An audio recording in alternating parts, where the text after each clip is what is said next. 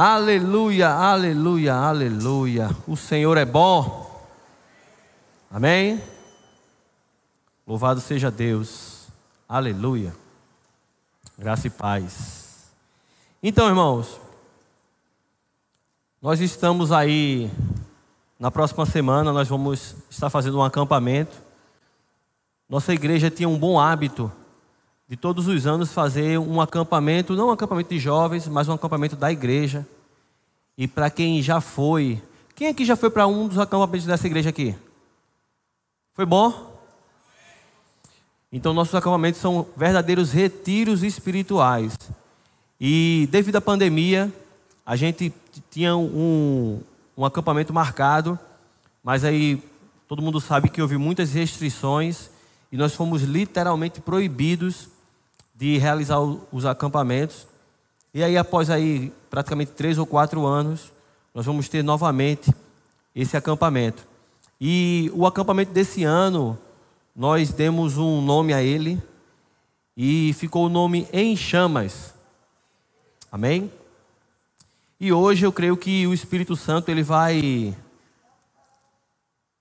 ministrar algo em nosso coração a respeito desse tema, desse assunto. Eu vou tentar ser o mais espontâneo possível, porque essa é uma mensagem que é bem.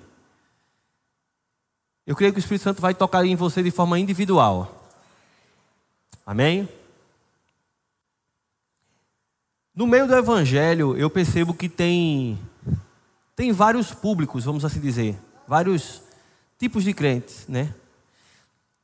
E há um grupo de cristãos que me parece que por algum motivo eles nunca provaram ou nunca tiveram uma experiência,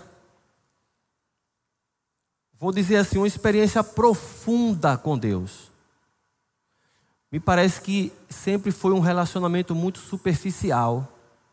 E deixa eu te dizer, a princípio não teria nada de mais isso. No sentido de que você não provou de algo mais profundo porque nunca apareceu uma oportunidade, nunca te ensinaram, é, nunca você esteve num ambiente que te proporcionou isso, ou de repente isso não foi despertado em você e você achava que simplesmente isso era o normal. Eu, quando me converti, 23 anos atrás, 24 aproximadamente, eu tive a oportunidade desde cedo ser muito afogueado por Jesus, ao ponto de que eu estava, sabe, dependente químico? Pronto. Eu ficava na rua agoniado para ir para casa orar e ler a Bíblia. Eu me lembro uma vez que, eu não lembro se foi um feriado, não sei o que foi, que eu peguei a minha Bíblia seis horas da manhã. Eu disse, não, eu vou acordar cedo. Peguei a minha Bíblia seis horas da manhã. Quando eu vim largar, a Bíblia já era quase a hora de dormir, 22 horas, sei lá. Eu disse, rapaz, Aí depois eu entendi que a ciência, os neurocientistas chamam isso de flow. É um estado que você fica com a mente, o espírito, o corpo, tudo alinhado de uma forma que você perde a noção de tempo e de espaço.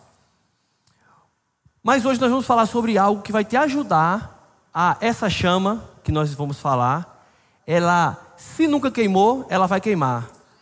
Se ela já queimou e está friazinha, a gente vai botar gasolina nela hoje, gasolina espiritual. Amém? Mas antes, você vai ter que entender um princípio. Levíticos capítulo 6, versículo 12. Levíticos capítulo 6, versículo 12. Diz assim: a palavra do Senhor. O fogo, diga o fogo. Aleluia. Pois sempre arderá sobre o altar.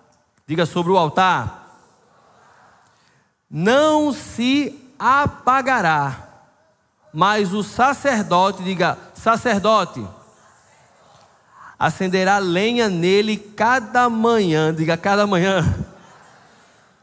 E sobre ele porá em ordem o holocausto, e sobre ele queimará a gordura das ofertas pacíficas.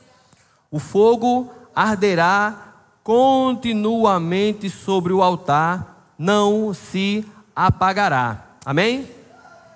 Irmãos, nesse texto aqui nós encontramos uma instrução que Deus deu diretamente a Moisés. Moisés ele teve a oportunidade de ver Deus face a face. Talvez você não saiba, mas os dez mandamentos foram escritos pelo dedo de Deus.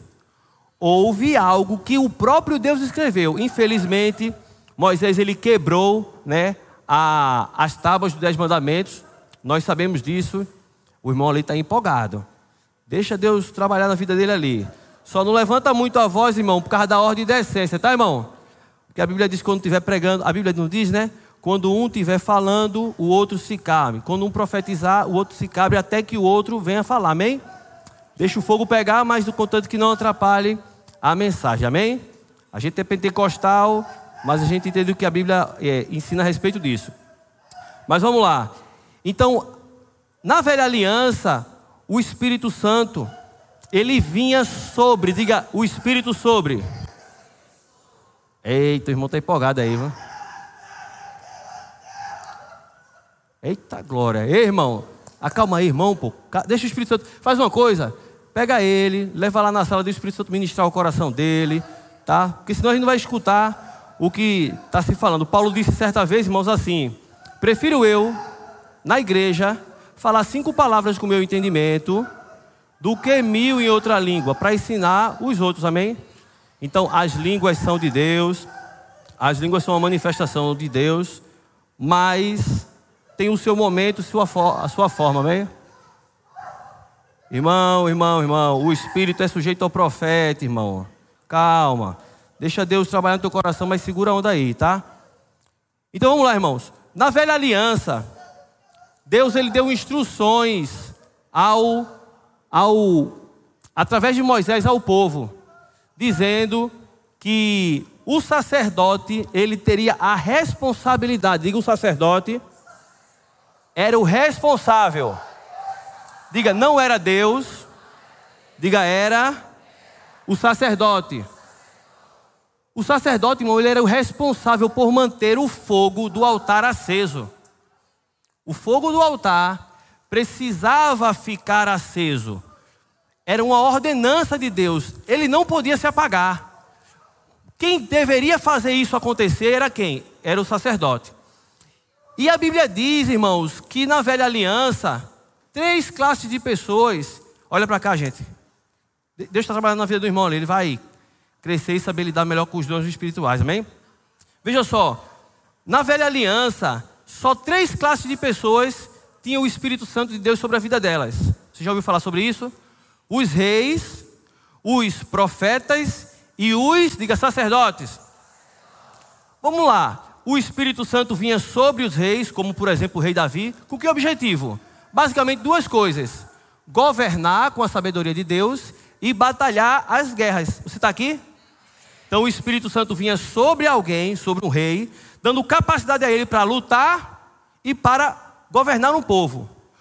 O Espírito Santo vinha sobre o profeta, para quê? É mais óbvio, né? O profeta tinha visões, tinha sonhos e profetizava.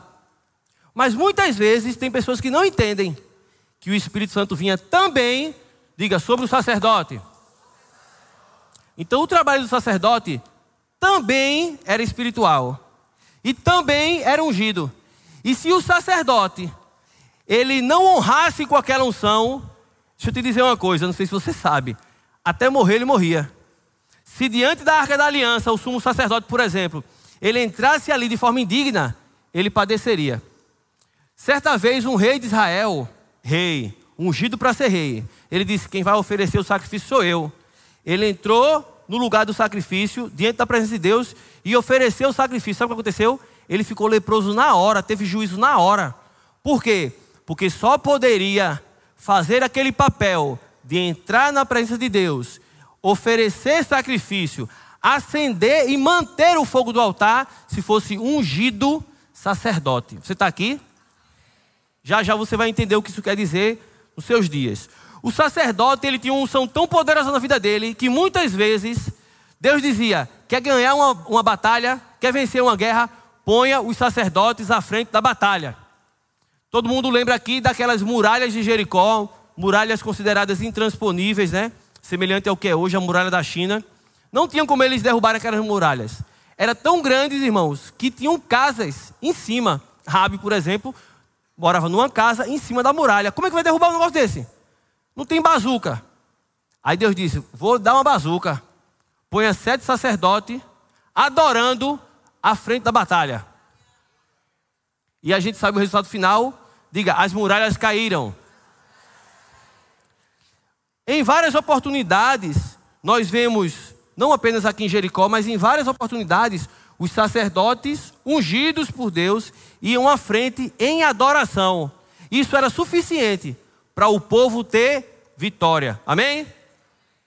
Pastor, o senhor está falando aí sobre sacerdote, tudo bem, mas o que, que tem a ver isso comigo? Você vai entender agora. Deus, depois que Adão caiu, que o, o mundo esqueceu quem era Deus, o povo começou a adorar rato, a adorar imagem de escultura, perdeu a noção de quem era Deus. Deus ele escolhe um homem, Abraão, e disse: Eu vou começar do zero. Vou mostrar quem eu sou, vou me apresentar a você. Você vai ter filhos, e esses filhos gerarão uma nação, e essa nação vai me adorar. Qual era o propósito de Deus com Israel? O propósito número um de Deus com Israel. Está escrito lá, em Êxodo capítulo 19, versículo 5. Êxodo 19, 5. A palavra do Senhor diz assim: Agora, pois, se diligente me ouvirdes a minha voz e, guarda, e guardardes a minha aliança, então sereis a minha propriedade peculiar dentre todos os povos, porque toda a terra é minha. Vós me sereis reino de sacerdotes, diga reino de sacerdotes e nação santa. São essas as palavras que falarás aos filhos de Israel. Qual era o propósito de Deus? Deus disse: toda a terra é minha, mas vocês serão um povo particular meu. Uma nação santa. O que é santa? É separada dos demais. Um reino de, diga sacerdotes. E aqui eu quero trazer para você algo. Tudo que foi escrito, irmão, na, na velha aliança, está escrito lá no Velho Testamento. Deus não, não escreveu pra, pra, por escrever. Deus é um Deus de propósito. Ele não faz nada, não tem uma vírgula na Bíblia que não tenha razão de estar ali. A Bíblia diz em 1 Coríntios 10, 11: Estas coisas lhe sobrevieram como exemplos e foram escritas para advertência nossa, de nós outros, sobre quem os fins dos séculos têm chegado. Em Colossenses 2,17 diz: Porque tudo isso tem sido sombra das coisas que haviam de vir. Então, tudo que você vê, na, que você olha para a velha aliança e enxerga, você põe os óculos da, velha aliança, da nova aliança, põe os óculos de Cristo e diz: espera aí, o que é que essa história de Elias, o que é que essa história de Moisés, o que é que essa história de Isaías traz para mim, porque foi escrito para o meu exemplo, foi para advertência minha. Então, irmãos, por algum motivo, Deus colocou na velha aliança um altar. Por algum motivo, ele disse que aquele altar deveria ter ofertas, sacrifícios. Por algum motivo, ele disse: tem que ter um sacerdote ungido. E por algum motivo, ele disse: o fogo não pode se apagar. Você está aqui? O que é mais interessante, irmãos, é que talvez você tenha dito assim: qual é o meu chamado? Pastor, eu não sei ainda qual é o meu chamado. Eu não sei ainda qual, qual, qual, qual é o meu ministério, a minha vocação. Eu vou te dizer que você, como nós aprendemos, né? Todos nós temos o ministério da reconciliação. Cada crente tem o poder, a missão e a unção para ganhar outras pessoas para Cristo, para reconciliar outras pessoas com Deus. Você está aqui? Então você tem primeiro uma missão de pregar a palavra. Os anjos gostariam de fazer isso, mas não podem, porque o Espírito Santo habita dentro de você e não deles. E quando você fala do amor de Deus, Deus, ele vai falar o coração das pessoas. Amém? Só que além do ministério da reconciliação, há um ministério que eu quero que você saia daqui muito convicto. Lá em Apocalipse, no capítulo 1, no verso 6, diz assim, Apocalipse 1, 6: e nos constituiu reino, sacerdotes para o seu Deus e Pai. A Ele a glória e o domínio pelos séculos dos séculos. Irmãos, Ele nos constituiu reino. Algumas traduções diz reis, mas deixa eu te dizer, aqui não é, e o pastor João Roberto já disse isso, então me deu mais força para dizer, aqui não é reis e sacerdotes. Na tradução que mais usamos, revista atualizada diz reino, sacerdotes. Na versão NVT diz reino de sacerdotes. Se você é novo no evangelho, talvez você diga assim, e alguém te pergunte: "Quem é sacerdote?" Você diz: "O pastor". Pastor Hugo, pastor Tiago e pastor Eliel são os sacerdotes. Nessa noite, se você aprender isso, eu já vou sair daqui satisfeito. Sabe quem é sacerdote? Pega o seu dedo de profeta assim. Agora você vai apontar para o sacerdote. Faça assim. Diga assim: Deus me constituiu sacerdote.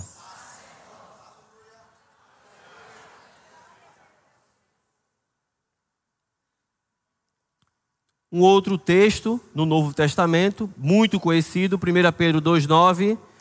Vós, porém, sois raça eleita, sacerdócio real, nação santa, povo de propriedade exclusiva de Deus, a fim de proclamardes as virtudes daquele que vos chamou das trevas para a sua maravilhosa luz. Deus te fez sacerdócio real. Por isso, que você não precisa de outra pessoa para entrar na presença de Deus. Se você precisar de ajuda em oração, eu posso te ajudar em oração, irmãos. Porque o que ligardes na terra terá sido ligado no céu. Eu posso unir a minha, a minha fé à sua fé. Mas entenda, você pode, e mais do que pode, você deve ir à presença de Deus a cada manhã para oferecer sacrifícios e manter o fogo do altar aceso. Existem religiões que ensinam, né, é, intermediários. Algumas que dizem, não, vou, vou rogar para não sei quem, para não sei quem rogar por mim a Deus. Deixa eu te dizer, o véu do templo foi rasgado, não é para todo mundo, não, é para você. E muito cristão hoje tem 30 anos de evangelho. E até hoje ele não sabia que era sacerdote. Por isso que quando ele entrava no quarto de oração dele e fechava a porta, ele não sabia nem o que ia fazer. Ele achava que estava ali só para pedir. Eita glória! Mas hoje essa revelação vai chegar na tua vida. Pastor, se eu sou sacerdote, o que é o sacrifício? Vamos ver. Por exemplo, Romanos capítulo 12, versículo 1 diz: Rogo-vos, pois, irmãos, pelas misericórdias de Deus, que apresenteis o vosso corpo por sacrifício vivo. Diga sacrifício vivo. Santo e agradável a Deus, que é o vosso culto racional. Irmão, talvez você hoje você não vai fazer como os sacerdotes da velha aliança: pegar um bezerro, um novilho, cortar em pedaço para botar sobre um altar físico. Mas existe um sacrifício. E Paulo está dizendo: rogo-vos, irmãos, pela misericórdia de Deus. Sabe o que quer dizer aqui, no nordestês? Pelo amor de Jesus Cristo, faça isso. Pelo amor de Jesus Cristo, estou te pedindo, estou clamando. Ofereça sacrifício a Deus, ofereça sacrifício a Deus. No nosso caso, sacrifício vivo, santo e agradável a Deus. Deixa eu te dizer mais. 1 Pedro 2,5.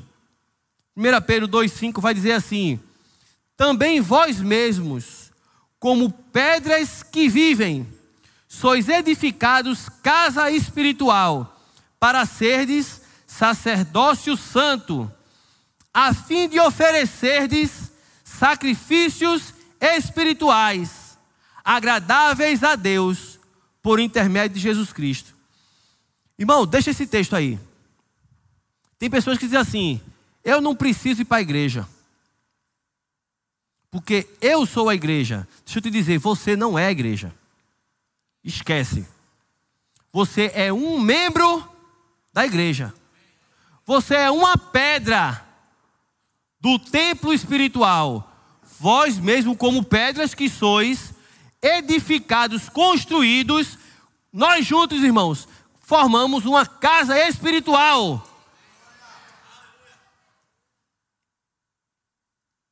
A fim de que? De oferecerdes sacrifícios, diga sacrifícios espirituais. E aqui eu quero que você entenda. Nós estávamos aqui, certo? Orando e adorando a Deus, amém? E você acha que a gente estava cantando. Pastor, a gente estava cantando. Uma música bonita que a gente aprendeu. Se você não tiver consciência do que está acontecendo naquela hora, vai parecer uma coisa religiosa. Mas deixa eu te dizer uma coisa, irmão. O mundo espiritual, ele é mais real do que o mundo físico. E na hora que você estava cantando aqui, algo estava acontecendo no reino do espírito. Você sabia que quando nós estamos orando, os anjos vêm coletar essas orações em taças de ouro? Você sabia disso? Apocalipse 5:8 vai dizer que nos céus existem taças de ouros com o incenso. E o que é o incenso? São as orações dos santos. E lá em Apocalipse 8, a partir do versículo 3, tem algo que é muito interessante, irmão.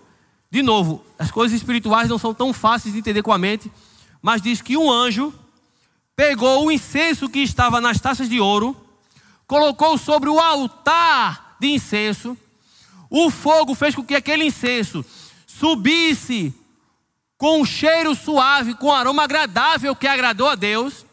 E depois que aquele incenso da taça de ouro foi consumido, aquele anjo pegou, encheu a taça com o fogo do altar e jogou essa, esse fogo na terra. O incenso, as orações sobem a Deus e agradam a Ele. Mas de lá vem fogo do altar para a terra. Irmãos, muitas vezes Deus disse: não lute, só adore e deixe que eu faço. Muitas vezes você está passando por problemas tão grandes e você tem colocado muita força no seu braço, tem ligado para Deus e o mundo pedindo uma solução, e muitas vezes você só precisa, sabe o que? Adorar. Irmãos, nós não. Irmãos, preste atenção. As maiores batalhas que o povo de Deus enfrentou, Deus disse: quer vencer? Pronto. Bote os adoradores à frente, deixa que eu resolvo. Se você não tiver consciência disso, você vai achar, entrar no seu quarto e vai achar chato. Você vai se ajoelhar e passar dois minutos e se levantar. Porque eu tenho um problema para resolver, pastor. A vida real não é assim, não. Eu tenho um problema para resolver. Aí por isso que você corre, corre, corre, corre. É o Salmo 127. Come o pão que penosamente conquistou. Aí Deus diz: aos seus amados ele dá enquanto dormem. Irmão, nós precisamos ser diligentes com o nosso trabalho, com o estudo. Precisamos procurar estar nos aperfeiçoando, mas nada disso substitui o favor de Deus. João 3,27 diz: O homem não pode ter coisa alguma se do céu não for lhe dado. O céu, quando libera algo sobre a tua vida, ninguém pode tomar, ninguém pode reter. Tem coisas, irmão, que não era para ser teu. Teu currículo não cabe, tu não tinha grana para fazer aquilo, tu não era a pessoa escolhida, tu não é bonito. Mas de nada a porta abriu para você. Por quê? Porque os céus foram liberados sobre tua vida. Aleluia. Aleluia. Agora, pastor, se os sacrifícios são sacrifícios espirituais, se o incenso são minhas orações, é a adoração, é a minha vida, o que seria o altar? Vou te explicar o que é o altar, tá? Jeremias, capítulo 20, verso 9, Jeremias 20, verso 9. Olha o que diz aqui. Aleluia. Quando pensei, não me lembrarei dele, e já não falarei no seu nome. Então isso me foi no coração como um fogo ardente, encerrado nos meus ossos. Já desfaleço de sofrer e não posso mais. O profeta Jeremias certa vez disse: Ó, não vou falar mais de Deus, não vou mais servi-lo, não vou mais cumprir o meu chamado. E ele disse que no coração, diga no coração, isso foi como um fogo ardente. Olha o que diz o Salmo 39. Salmo 39, verso 3. Diz assim: Embraceou-se-me, falando de brasa, embraceou-se-me no peito o coração, enquanto eu meditava. Ateou-se fogo. Essa, esse mesmo versículo, na NAA, Nova Almeida atualizada, diz: O coração me ardia no peito enquanto eu meditava, um fogo se acendeu dentro de mim. Irmãos, sabe o, que é, o, o qual é o altar de Deus? O teu coração. E há um fogo, um fogo que eu e você, o sacerdote, não Deus, o sacerdote tem a responsabilidade de manter aquecido. A Bíblia diz que Jesus ressuscitou e ele apareceu a dois discípulos que estavam caminhando a caminho de Emaús. Jesus aparece e diz: Vocês estão falando sobre o que? Ele disse: Você não sabe, só se fala sobre isso. É a notícia da capa dos jornais que Jesus, o Nazareno, profeta, homem de Deus, foi morto injustamente. E eles começam a falar para Jesus se lamentar. A Jesus disse: vocês são nécios. Vocês não entendem a palavra. O Cristo não deveria morrer. Ao terceiro dia ressuscitar. E eles passam, irmão, horas andando com Jesus, ouvindo Jesus, ouvindo a palavra. E dizer: É, rapaz, mas ele foi embora. E Jesus olhando para eles assim: oh, Rapaz. Quando Jesus, quando eles chegam perto da cidade, Jesus diz: Vamos embora. Ele diz, Faz isso não, tá tão boa a conversa. Vamos comer junto, pelo menos jantar aqui. Aí a Bíblia diz que quando eles se assentam à mesa, se assentam à mesa. Irmãos, sempre que a Bíblia fala sobre se assentar à mesa, fala sobre comunhão. Por isso que Jesus disse: Eis que estou à porta e bato. Se alguém ouvir a minha voz e abrir a porta, eu entrarei na sua casa e sentarei à mesa com ele e ele comigo. Quando eles se assentam à mesa e Jesus parte o pão, eles. Aí a Bíblia diz: os seus olhos se abriram. Olha, vamos lá. Lucas 24, põe o 31. Aleluia. Põe o 30. Lucas 24, 30. Olha que coisa, irmão. Olha que coisa. E aconteceu que quando eles estavam à mesa, Tomando ele o pão, abençoou-o e, tendo partido, lhes deu. Então se lhes abriram os olhos. Eu tenho orado para que os olhos espirituais daqueles que estão dormindo sejam abertos nesses dias. E ele diz: E o reconheceram, mas ele desapareceu da presença deles e disseram um ao outro: Porventura, não nos ardia o coração. O altar, o fogo, porventura não nos ardia o coração quando ele, pelo caminho, nos falava, quando nos expunha a palavra ou as escrituras? Enquanto Jesus falava a palavra, o coração deles ardia. Mas mesmo assim, eles não reconheceram que Jesus estava ali. Irmãos, nós não podemos vir para uma reunião como essa achando que é uma coisa qualquer, achando que é mais uma, um domingo, mais uma noite, ou que eu estou vindo para cá porque não tem nada interessante no Fantástico. Irmãos, Jesus está aqui.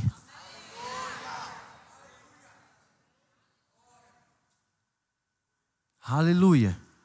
E quando você permite que a palavra dele entre no seu coração, o seu coração vai arder. Aleluia. Nós lemos o salmista dizendo, né? Enquanto eu meditava sobre essas coisas, meu coração ardia. Irmãos, nós não podemos tratar essa palavra como algo qualquer. Isso não é um livro de autoajuda ou um livro de instrução para se dar bem na vida. Apesar que, como consequência, você vai se dar bem na vida se você observar a palavra do Senhor. Mas isso aqui, Deus ele fez questão. Deus poderia se manifestar de tantas formas, mas ele fez questão de se manifestar através da sua palavra. E quando você honra essa palavra, não como uma coisa humana, mas como algo divino, como teu Pai, Jesus disse: As minhas palavras são espírito e são vida. Aleluia! O teu coração vai arder enquanto você medita nessa palavra. Aleluia, aleluia. Glória a Deus, glória a Deus. O altar é o nosso coração. E a Bíblia diz em Romanos 12, 11 que nós devemos ser fervorosos de espírito. Fervor fala de água borbulhando, né? fala de algo que está queima, queimando no nosso coração. E tem um texto que eu sei que muitos têm interpretado de forma diferente, mas eu vou, eu vou abrir lá. Apocalipse capítulo 3, versículo 14. Apocalipse, capítulo 3, verso 14. Aleluia. Diz assim: Ao anjo da igreja em Laodiceia escreve: Essas coisas diz o Amém, a testemunha fiel e verdadeira, o princípio da criação de Deus. Conheço as tuas obras, que nem és frio nem quente. Quem dera fosses frio ou quente.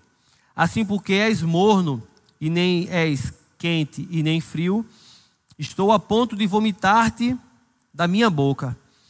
Irmãos, existem coisas que Jesus, pessoalmente, disse: João, escreve para essas sete igrejas.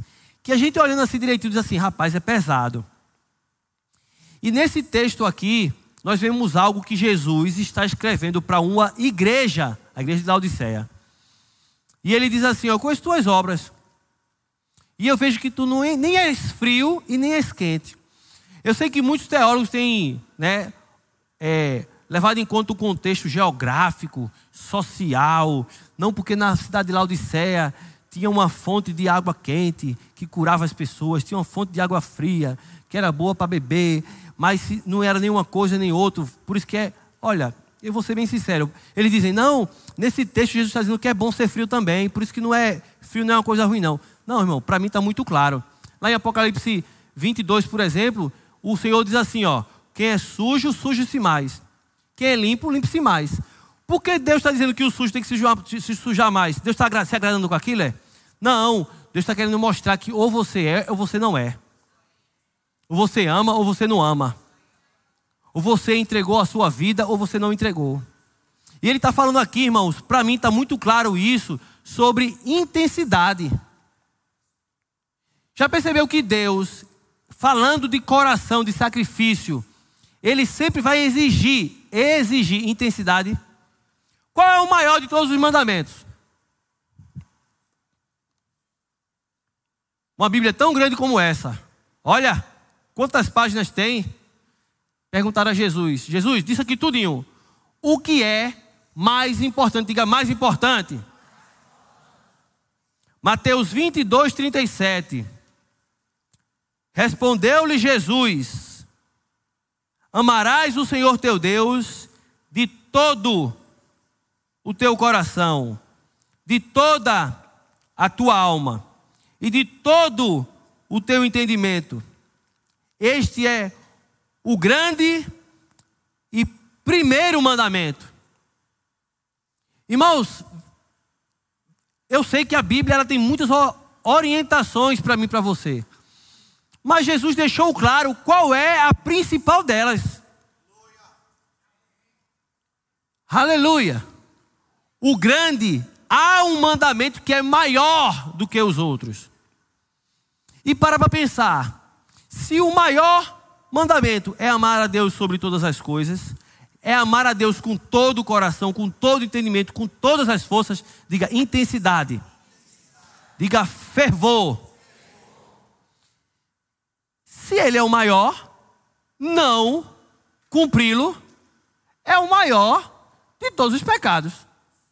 Se o maior mandamento é descumprido, vai acarretar no maior pecado, no maior erro. Nessa noite, eu creio que o Espírito de Deus está só te lembrando uma coisa: que existe muita coisa nessa terra para você fazer, muita gente nessa terra para você alcançar, amar, cuidar. Existe muita coisa que Deus vai colocar dentro da tua mão para você ter, para você conquistar. Mas nunca esqueça de uma coisa: no seu coração não pode nunca, jamais apagar o amor pelo Senhor. Enquanto o amor a Ele for prioridade na tua vida, enquanto o amor a Ele for a coisa mais importante que norteia a tua vida, tudo vai bem. As outras coisas vão fluir. Mas se o fogo do altar se apagar, se Deus for colocado à parte, em segundo plano, se Deus deixar de ser o Senhor, o amor da tua vida, irmãos, a sua vida vai caminhar para uma tragédia. Tem um texto que me chama a atenção, faz mais de 20 anos que toda vez que eu leio, eu me choco. É Deuteronômio 30, 19. Olha o que diz Deuteronômio 30, 19. Diz assim: Os céus e a terra tomo hoje por testemunhas contra ti, que te propus a vida e a morte. Diga a vida e a morte. A bênção e a maldição. Escolhe, pois, a vida, para que vivas, tu e a tua descendência, amando o Senhor teu Deus, dando ouvidos à sua voz e apegando-se a Ele, pois disto depende a tua vida. Deus disse para o povo: dois caminhos, vida e morte, bênção e maldição, você escolhe. Agora, eu vou te aconselhar, Deus diz: escolhe, pois, a vida, para que vivas não apenas você, mas os teus filhos também, amando o Senhor dando ouvidos à sua voz e se apegando a Ele, porque disso depende a tua vida. Irmãos, presta atenção, disso depende a tua vida. Existem coisas, e muitas delas aqui na terra, que não são obra do acaso, que não são coincidência, são simplesmente a lei da causa e efeito, ação e reação. São coisas que acontecem como consequência, como efeito de uma causa, como queira chamar, causa fundamental, causa raiz. Há algo espiritual provocando aquilo. Deixa eu te dizer, o amor ao Senhor, ele vai provocar coisas na tua vida que você vai ficar espantado, assustado de tão grande que é. Deixa eu tentar traduzir isso. Deixa eu tentar traduzir isso. Quando você ama a Deus e Deus olha para o teu coração e ele vê que o dinheiro não, não é o teu Senhor, que a fama, o desejo de ser reconhecido e aplaudido pelos homens não, não governa o teu coração, facilmente Deus vai te exaltar e vai promover a tua vida. Por quê? Porque ele disse: Eu posso fazer sem perder ele, sem perder ela. Aleluia, aleluia. Glória a Deus. E esse fogo no nosso coração, quando o Senhor lhe se manifesta, a presença de Deus, quando vem sobre nós, muitas vezes vem como fogo, irmão. A Bíblia diz que Deus é como um fogo consumidor. Quando João viu Jesus ressuscitado, os seus olhos eram como chama de fogo. Aleluia. E quando o Senhor ele vem, a sua presença se manifesta, ela tem um intuito também de nos purificar. Entenda uma coisa: o altar é o teu coração. E quando o coração está queimando pelo Senhor e você está oferecendo sacrifícios a Ele, sabe qual é o resultado disso? Deus ele vai vir para receber o sacrifício. A Bíblia diz em Isaías 6 que Isaías ele teve uma, um momento da presença de Deus, a glória do Senhor enchia aquela casa. Anjos passavam de um lado para o outro, dizendo: Santo, Santo, Santo é o Senhor dos exércitos. Aí Isaías disse: Ai de mim, porque eu sou um homem de lábios impuros e habito no meio de um povo de impuros lábios. Provavelmente Isaías foi contaminado, foi influenciado né, por aquele sistema, por aquelas pessoas. Aí o que eu acho mais interessante, irmãos, é que naquele momento, a Bíblia diz que um anjo pegou uma brasa do altar, veio, tocou na boca de Isaías e disse: Tua iniquidade foi tirada. Você foi purificado. Pode agora falar com o Senhor. Aí o Senhor disse: Agora eu posso falar com ele. A quem enviarei? Quem há de ir por mim, por nós? Isaías disse: Eis-me aqui. Irmãos, isso é algo muito sério. Eu sei que muitas vezes a gente leva isso para o lado de figuras de linguagem, mas deixa eu te dizer uma coisa: a presença de Deus, muitas vezes, é a única coisa que pode transformar a tua vida de fato, de verdade. É a única coisa que pode vir e romper para que esse vício não te domine mais. Romper para que você realmente saia daquele lugar uma pessoa diferente. Que nem Jacó, né? Saiu arrastando uma, uma perna. Até o nome dele já era outro, Israel. Mas quem olhava dizia: Cara, esse cara agora não é mais o mesmo, não. Ele não é mais usurpador, ele não é mais mentiroso. É um príncipe de Deus. E hoje só tem só um país com o nome dele. Só, um, só, só um país. Porque Deus o exaltou, mas se ele não tivesse aquele encontro com Deus, irmãos, tem coisa que só vai acontecer quando você se rasgar diante da presença de Deus. Quando o seu coração, de fato, de verdade, dizer assim: Senhor, eu estou aqui, sem máscara, sem. Parece que, parece que é, é, essa mensagem não é para o século 21, não, é para o século 21, 22, até Jesus voltar. Porque Deus criou o homem, criou a mulher com o propósito principal: ter relacionamento, comunhão. Aleluia, aleluia, aleluia, aleluia. Êxodo 20, teclado. Êxodo 20, versículo 18. Aleluia.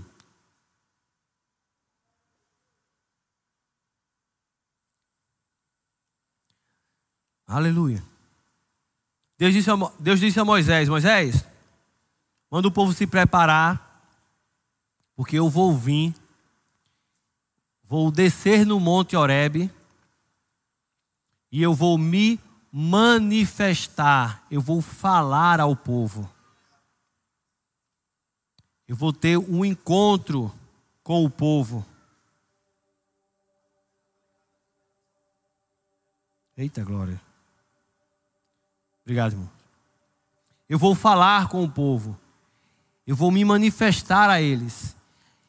E a Bíblia diz em Êxodo 20, 18: Todo o povo presenciou os trovões e os relâmpagos e o clagor da trombeta e o monte fumegante. Você já imaginou ver uma montanha gigantesca literalmente pegando fogo?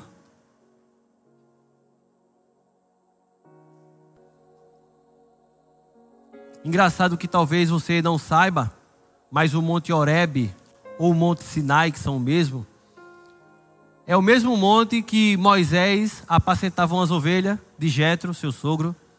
E de repente, quando ele chegou perto daquele monte, ele viu um arbusto, uma sarça que queimava, mas não se consumia. Ele disse: Que coisa diferente. Esse fogo me atraiu. Esse fogo chamou minha atenção. Eu vou até lá.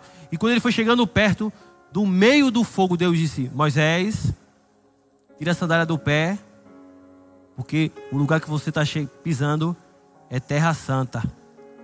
Eu sou o Deus de Abraão, de Isaac e de Jacó, teus pais. Mas daquele monte fumegante, ainda em Êxodo 20, 18, e o monte fumegante, e o povo observando, se estremeceu e ficou de longe. O povo observando se estremeceu e ficou de longe. Disseram a Moisés: Fala-nos tu e te ouviremos. Porém, não fale Deus conosco, para que não morramos. Respondeu Moisés ao povo: Não temais. Deus veio para vos provar e para que o seu temor esteja diante de vós, a fim de que não pequeis. De novo, a presença de Deus vem, o temor ao Senhor é despertado e existe uma purificação para que não pequeis. A presença de Deus gera transformação, produz santidade. Aí a Bíblia diz: o povo estava de longe. Versículo 21. Êxodo 20, 21. O povo estava de longe, em pé. Moisés, porém, se achegou à nuvem escura onde Deus estava. O triste dessa história aqui, irmão, é que Deus ele queria ter um relacionamento com o povo. Sabia que Deus, nessa noite, essa mensagem todinha é para dizer só uma coisa, que Deus ele quer você. Sabia disso? Sabe qual é a coisa mais importante para Deus? Você. A coisa mais importante para Deus é você. Ele te criou do jeitinho que você é, te amou antes de você estar no ventre da mãe, te ungiu, te capacitou para que você pudesse se relacionar com Ele. É a coisa mais importante. E Deus veio no monte. Disse: Moisés, eu vou ter um encontro com a minha noiva. Eu vou ter um encontro com o meu povo, a quem eu amo, com meus filhos e minhas filhas. Aí sabe o que, é que o povo disse? Moisés, não, deixa Deus falar com a gente, não. Fala tu, Moisés, com a gente. Deus fala com você e você fala com a gente, Moisés. E a Bíblia diz: E o povo ficou de longe.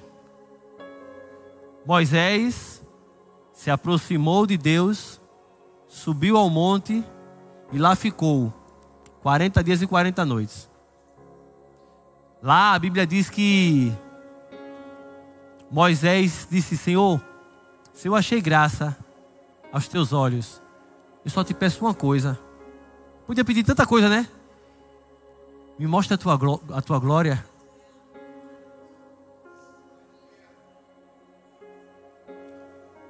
A parte mais triste da história. Moisés 40 dias e 40 noites no monte com o Senhor. O povo que ficou de longe, sabe o que eles fizeram nesses 40 dias e nessas 40 noites? A gente vai criar o nosso próprio Deus. Pega aí os brincos, pega as pulseiras de ouro, pega os anéis. Vamos fazer um bezerro. Parecia um galo da madrugada cantaram para ele, fizeram uma festa. E Deus disse a Moisés: Moisés, desce que o negócio lá está feio. Moisés chegou com a tábua dos dez mandamentos na mão, ficou revoltado, quebrou aquelas tábuas. E eu disse: Como é que uma pessoa pode ir de um extremo para o outro assim? Sabe por quê, irmãos?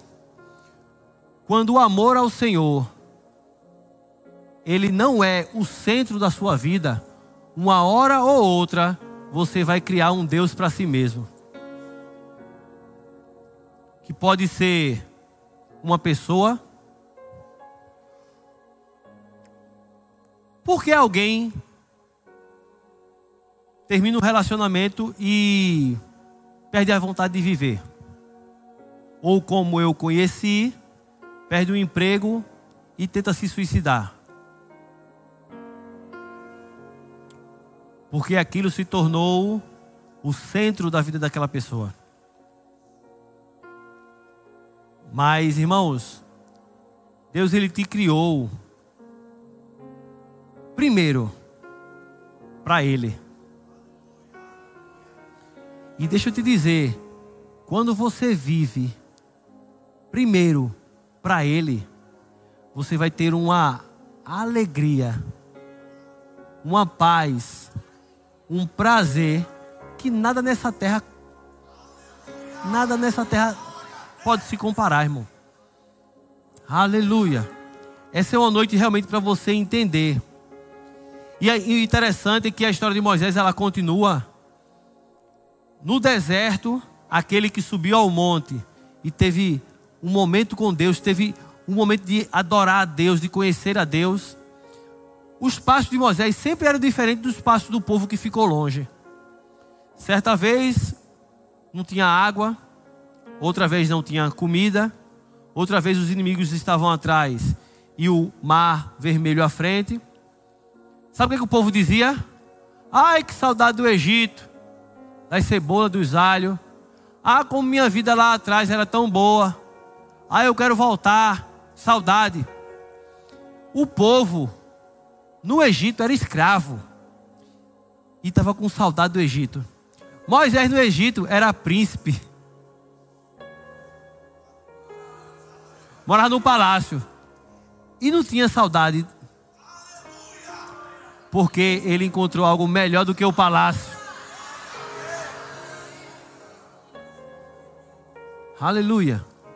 Quando um cristão está constantemente sendo tentado a desistir da fé, constantemente sendo tentado a voltar para os prazeres do mundo, sabe por quê? Em algum momento ele permitiu que o fogo do altar se esfriasse. Sabia que o que te mantém em santidade é o amor ao Senhor? Tem coisa que eu não podia falar, não. Eu vou falar assim direto, porque eu não gosto de muita enrolação, não. Eu não sou muito pregador assim de enrolação, não. Sabe por que um homem não adultera? Não é porque ele não ama a esposa, não. Porque ele está num lugar, a esposa não está vendo. Quer ver? E olha que quem está falando é uma pessoa que no mundo era treva nessa área. Sabe o que é que faz o homem estar tá em qualquer lugar e pode aparecer quem for e ele dizer não? Não é o amor pela esposa, não. E olha que eu amo minha esposa. Sabe o que? É o amor a Deus.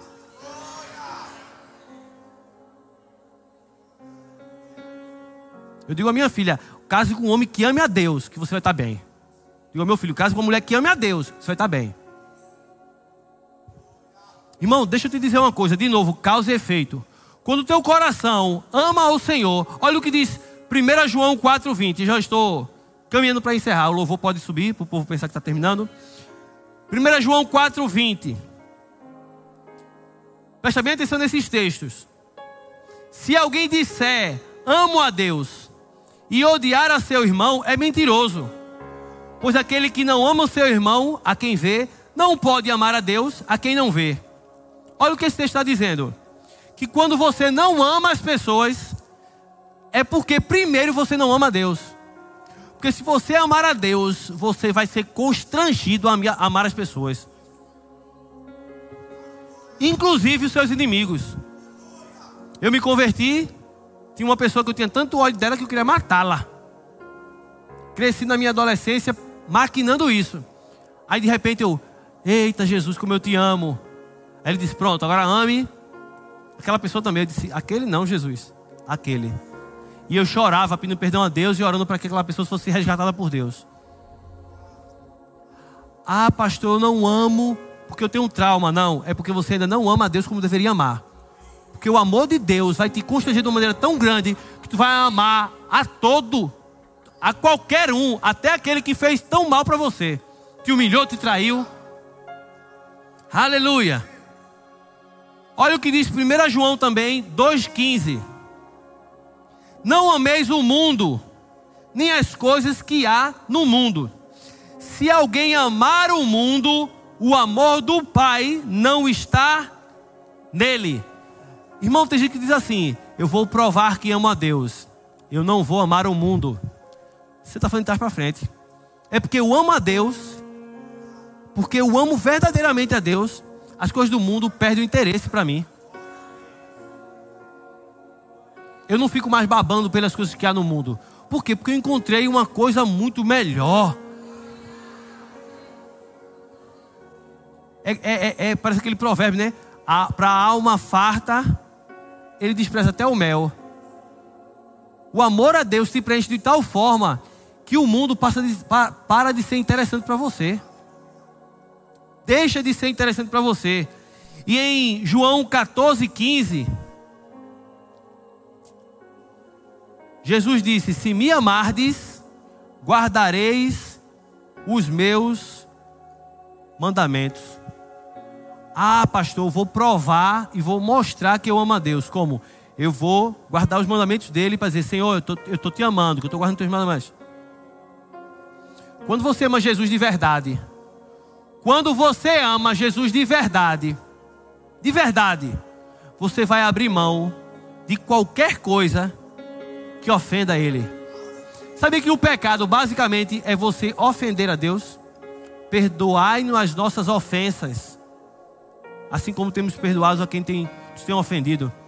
Você diz, eu, eu vou entristecer o Espírito Santo? Vou não. Se tiver que abrir mão, eu vou abrir. E ainda vou fazer isso com prazer, porque eu quero agradá-lo. Santidade, irmão, é consequência de você estar com o coração queimando de amor pelo Senhor. Aleluia. Glória a Deus, glória a Deus, glória a Deus. Aleluia. Glória a Deus.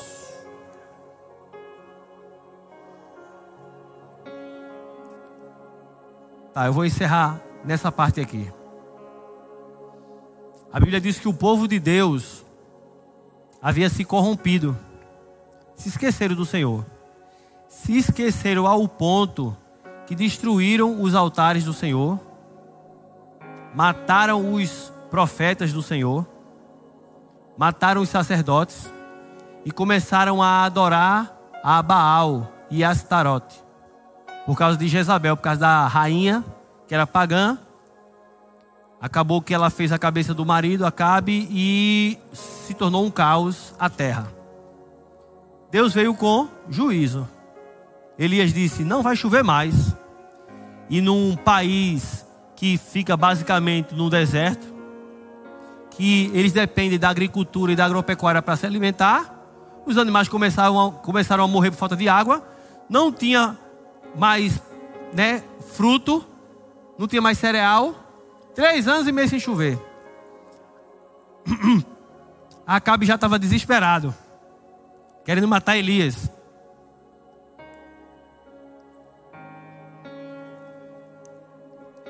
Finalmente Elias disse: Manda Acabe vir, que eu vou falar com ele.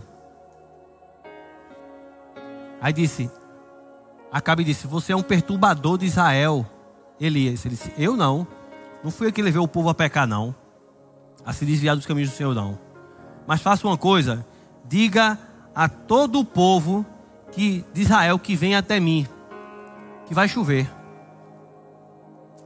As comportas dos céus se abrirão novamente. Mas algo tem que acontecer antes. 1 Reis 18, 21. E a gente vai encerrar com essa história aqui. Primeiro de Reis 18, 21. Então Elias se chegou a todo o povo e disse: Até quando cocheareis entre dois pensamentos? Se o Senhor é Deus, seguiu. Se o é Baal, seguiu. Até quando ficareis de um lado ou de outro? é tempo de se tomar uma decisão. E Elias, é bem conhecida essa história, Elias faz um desafio.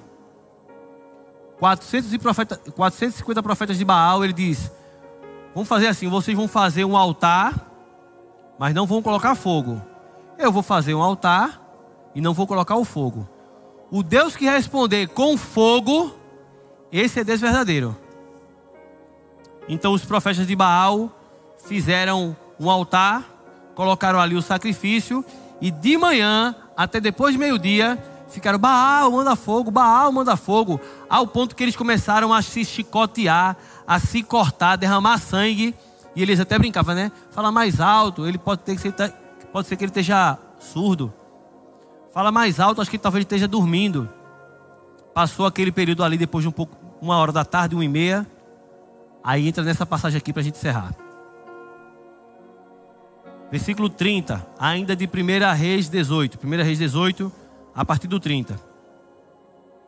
Então Elias disse a todo o povo: Chegai-vos a mim. E todo o povo se chegou a ele. Elias resta, restaurou o altar do Senhor. A palavra restaurou aqui no original é rafar, quer dizer curar.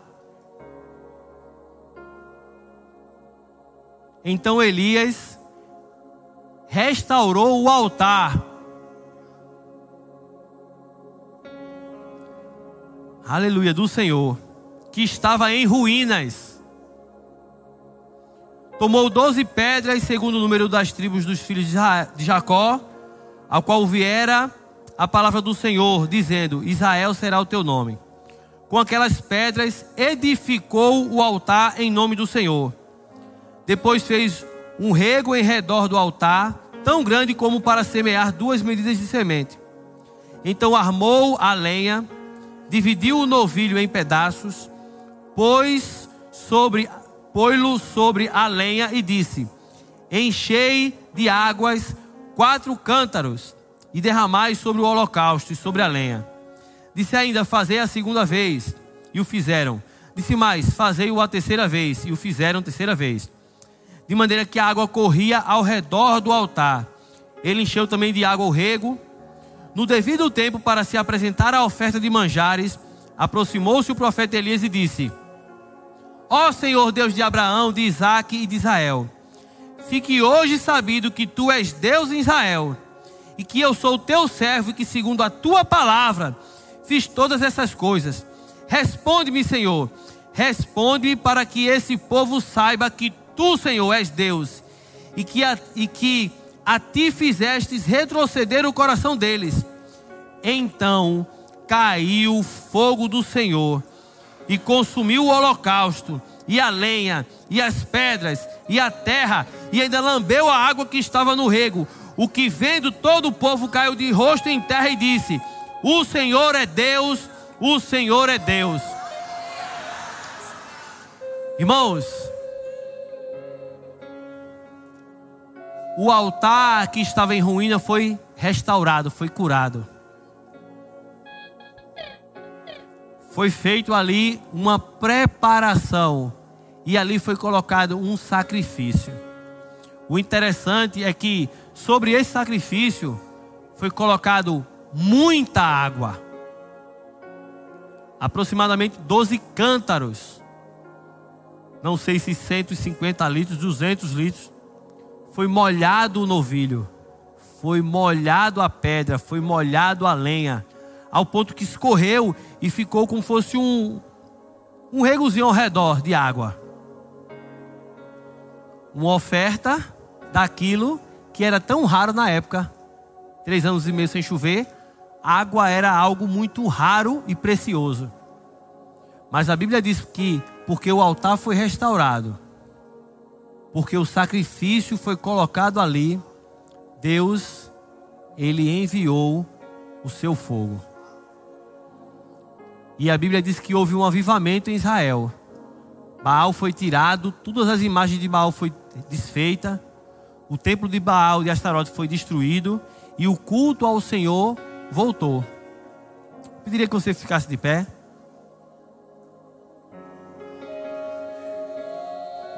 Aleluia. Aleluia. Aleluia, aleluia.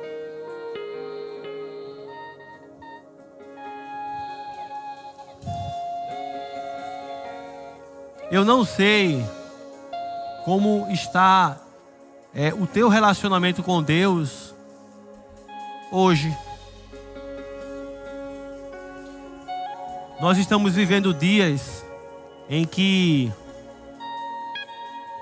as pessoas têm pensado muito em si mesmas. A filosofia do mundo é: o importante é ser feliz, não importa como. Mas deixa eu te dizer, Deus, nessa noite, Ele quer derramar o seu fogo sobre a tua vida de novo. Ele quer te trazer para um lugar onde a consciência dele, a, a presença dele fique mais. Você tenha maior consciência da presença dele. Deus ele não vai ser para você apenas uma, um mito, algo distante. Mas a vontade de Deus é que a gente aprenda a andar com Ele. Todos os dias, em todos os momentos. Aleluia. Mas para isso, nós precisamos decidir hoje restaurar o altar do Senhor tirar tudo aquilo que impede Deus enviar o seu fogo. Tudo aquilo que tem contaminado o nosso relacionamento com Deus. Tudo aquilo que tem sido pedra de tropeço para nossas vidas. Aleluia. Essa é uma noite realmente, irmãos. Não para fazer pose. Não, não, não, não, não, não, não. Essa não é uma noite para a gente conservar uma postura de uma postura gospel. Essa é a noite para a gente falar com o nosso Pai. Para dizer, Pai, eu estou aqui e eu preciso de um avivamento. Eu preciso voltar ao primeiro amor. Aleluia. Eu preciso restaurar aquele fervor, aquela intensidade. Eu preciso recolocar o Senhor como prioridade na minha vida. Aleluia. E isso, irmão, começa. Tudo isso começa com uma decisão consciente. Uma decisão consciente. Pai, eu entendi. Eu me arrependo. Eu me arrependo. E eu volto para ti de todo o meu coração. Eu creio, irmão, que Deus ele vai te tocar aí onde você está. Nós vamos adorar o Senhor. E mais do que nunca, você entendeu que você é um sacerdote. Você entendeu que o Senhor, Ele quer liberar, meu Deus, o fogo dele sobre você. Aleluia. Mas o sacrifício verdadeiro, ele não é algo exterior. O altar é o teu coração do fundo do teu coração, tira a, a verdadeira adoração. A verdadeira adoração vem lá de dentro, em espírito e verdade. Que seja mais do que uma canção. Feche seus olhos, levante suas mãos. Aleluia. Oh Pai, nós queremos oferecer sacrifícios espirituais a Ti, Senhor. Nós queremos expressar o nosso amor, a nossa devoção Queremos rasgar o nosso coração diante da tua presença. Oh, aleluia, aleluia, aleluia.